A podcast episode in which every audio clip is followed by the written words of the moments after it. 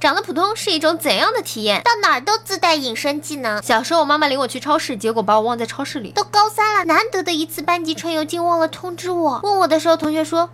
你是我们班的吗？怎么没见过你啊？最后拍毕业照，连我自己都差点没找到我自己。女票永远不会担心我被拐跑。小区保安现在都还没认识我。和朋友打赌，拿个小本本上街记录回头率，看谁高。然后我把那个本子卖了，注定每次去车站、机场接人，基本上都要喊对方。不要以为对方可以发现你，人多的时候还要举手牌，必要的时候还要加动作，摇一摇，跳一跳。普通就是累，去哪都有认识人。聊完之后才发现，压根儿就不认识那个人。上一秒拜拜，下一秒就不认识。半小时内被小偷光顾三次，因为他忘了这个人已经被他光顾过了。人家看到我之后，再看到我第二次，就像患上脸盲症一样一样的。每次刚认识新的女孩子加了微信，过几天聊天的时候，想老半天想不起我是谁，发张照片。过去都是想老半天，诸多提示后才恍然大悟的报出了别人的名字。我去拍戏可以省下很多群众演员的钱，真的，一部戏下来我比主角的戏还，而且还没人发现。你无论做什么死，隔几天他们就把你的脸给忘了，指不定他们要的还在你面前讲笑话，就是你前几天做的死。摄影已经学了好几个月了，我的师傅还老叫错我的名字，这不算什么，重点是他叫错名字，我还知道他叫